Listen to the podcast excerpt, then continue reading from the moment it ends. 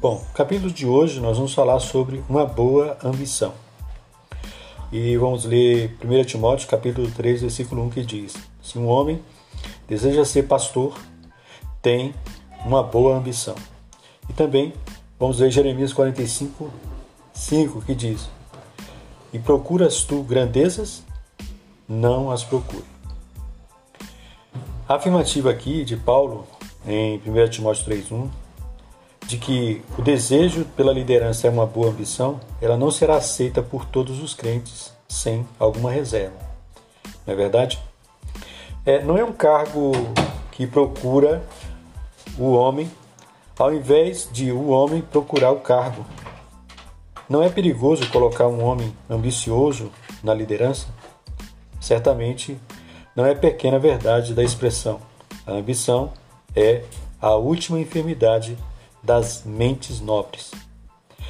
Não expressou Shakespeare uma profunda verdade quando fez Wesley dizer: Crowell Hoggett atira longe as ambições. Por este pecado os anjos caíram. Como pode um homem, então, a imagem daquele que o criou, esperar ter lucro mediante a ambição? Irmãos, não podemos negar que a ambição e as ambições merecedoras dessa restrição. Contudo, há ambições dignas de serem alimentadas, por serem nobres. Quando as duas passagens que funcionam como título desse capítulo são mantidas em constante tensão por aquelas pessoas que desejam ser eficientes na obra de Deus e realizar o mais alto potencial de sua vida não é preciso temer os resultados dessa ambição.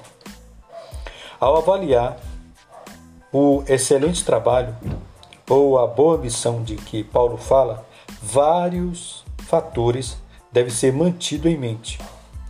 Acostumamos-nos examinar as declarações de Paulo é à luz da hora do prestígio e sobre sobrevém aqueles, não é verdade?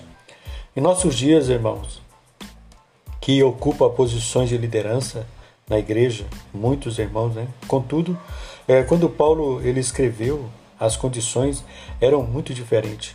O cargo de bispo ou superintendente naquela ocasião, longe de ser cargo ambicionado e trabalho fácil, frequentemente significa grandes perigos e pesadas responsabilidades.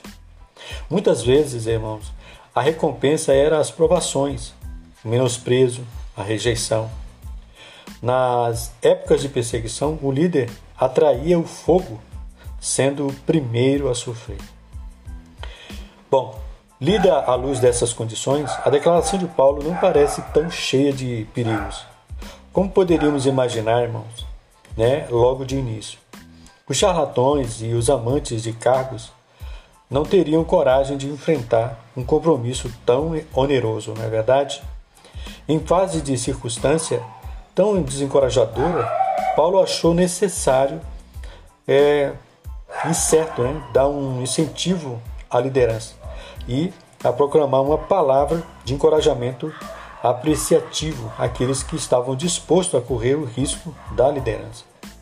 Irmãos, isso explica suas palavras. Se um homem deseja ser pastor, tem uma boa ambição.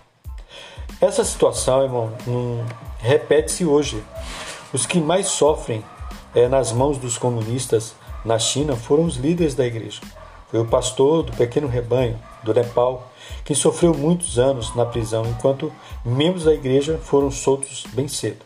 Em muitos países, na atualidade, a liderança espiritual não é um cargo é, rendoso, destituído de obrigações severas. Bem, nós devemos observar que Paulo não atribuiu honra, nobreza ao cargo é, de liderança, mas a função de liderança. Função. Essa é mais um privilégio de função no mundo. Seu caráter glorioso deve ser um incentivo que ambicionemos, porque quando almejado pelos motivos mais altos, produz providências temporais e eternas. Nos dias de Paulo, somente um profundo motivação suficiente poderosa para ambicionar uma função de liderança. Contudo, em muitos países hoje, liderança cristã confere prestígio e privilégio, de tal forma que uma ambição indigna pode facilmente levar homens carnais e egoístas a missionar cargos de liderança. Irmãos, é exatamente esse o fato de tomar conselho de Jeremias e Baruque, tão é pertinente. Procura tu grandezas? Não as procure. O profeta não está demonstrando contra a ambição em si mesmo, mas contra a ambição egoísta. Grandezas para ti mesmo. Desejo de grandeza não é necessariamente pecado em si mesmo. É motivação né, que determina o caráter pecaminoso. O Senhor Jesus não condenou a aspiração às grandezas, mas decididamente ele desen, desmascarou e condenou a motivação indigna. Nós vamos parar por aqui. Esse é capítulo 1, esse é o ponto A desse estudo liderança espiritual e o tema é uma boa ambição. Jesus é o nosso Senhor.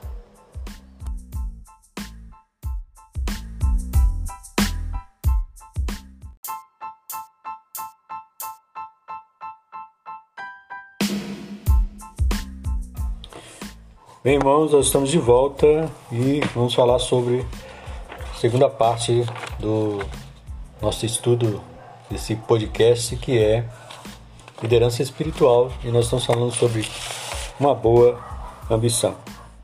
Todos os crentes, irmãos, têm a obrigação de realizar o máximo em suas vidas. Isto é, desenvolver ao máximo suas capacidades e seus talentos recebidos de Deus. Entretanto, Jesus ensinou que qualquer ambição que se centraliza em si mesmo e termina em si mesmo, ela é errônea. E num sermão de ordenação, o bispo Stephen New disse o seguinte: Eu estou inclinado a pensar que a ambição, em qualquer sentido comum do termo, é quase sempre pecaminosa em homens comuns. Eu estou certo de que sempre pecaminosa no crente e que o pecado mais imperdoável no ministro ordenado. Por outro lado, a ambição que se centraliza na glória de Deus e no bem-estar da sua igreja não é apenas legítima, como também é digna de louvor. A palavra ambição deriva-se de uma palavra latina que significa procurar promoção. Há uma grande variedade de ingredientes que podem é, estar presentes na ambição: ser visto, aprovado pelos homens, ser popular, sobressair-se entre os seus contemporâneos, exercer controle as pessoas, etc. Os homens ambiciosos desfrutam do poder que o dinheiro ou a autoridade carregam. Tais ambições carnais foram totalmente denunciadas. O verdadeiro líder espiritual jamais procura promoção. O seu, os seus ambiciosos discípulos, Jesus anunciou um novo padrão de grandeza. Sabeis que são considerados governadores do povo, têm-nos sob seu domínio, e sobre os que seus maiores exercem autoridade. Mas entre vós não é assim. Pelo contrário, quem quiser tornar-se grande entre vós será esse que vos sirva.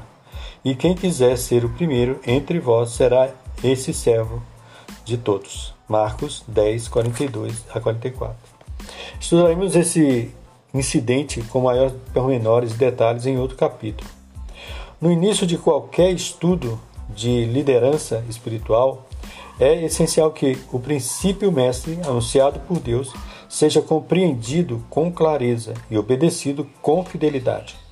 A verdadeira grandeza e a verdadeira liderança não é alcançada, não alcançada conseguindo a sujeição de pessoas ao serviço, mas sem que haja um preço a ser pago.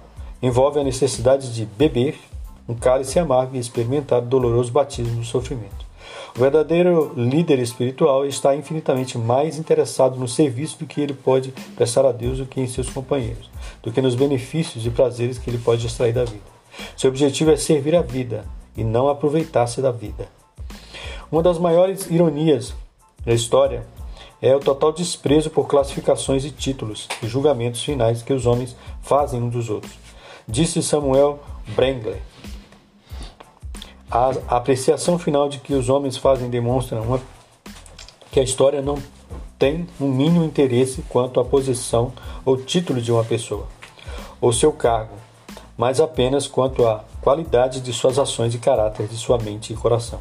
Fique bem entendido que a ambição de um homem deve encaixar-se no plano de Deus, para que ele terá sempre em vista o Cruzeiro do Sul para guiá-lo firmemente pelos mares, mesmo é, que pareçam destituídos de praias, escreveu o senhor S. D. Gordon. Ele terá uma bússola que aponta para a direção certa em meio a nevoeiros mais espessos e a tempestade mais violenta, a despeito das rochas magnéticas. Embora o conde Gisendolf fosse fortemente atraído para trabalhos e estudos clássicos e tentado a posições de riqueza, sua atitude e sua ambição poderia resumir-se em uma sentença: tem uma paixão. Ele, só ele. Ele renunciou às ambições egoístas e tornou-se renomado fundador da Igreja Líder da Morávia. E seus seguidores abeberam-se abundantemente do espírito desse grande líder e envolveram o mundo com o Evangelho. A atividade missionária desse grupo tinha uma característica definitiva: aqueles dias em que a obra missionária se desenvolvia em escala limitada, que era o fato de estabelecer igrejas no estrangeiro com um número de crentes comungantes três vezes maior do que as igrejas mães. De cada 92 membros, um vinha a ser missionário transcultural. Visto que nós, os filhos de Adão, desejamos tornar-nos grandes, ele se tornou pequeno. Visto que nós não nos curvamos, ele humilhou a si próprio. Visto que desejamos governar, ele veio para servir. Ficamos aqui com esse primeiro capítulo do livro Liderança Espiritual, uma boa missão. Espero que você possa ter compreendido essa belíssima palavra. Jesus é o nosso Senhor. Deus os abençoe.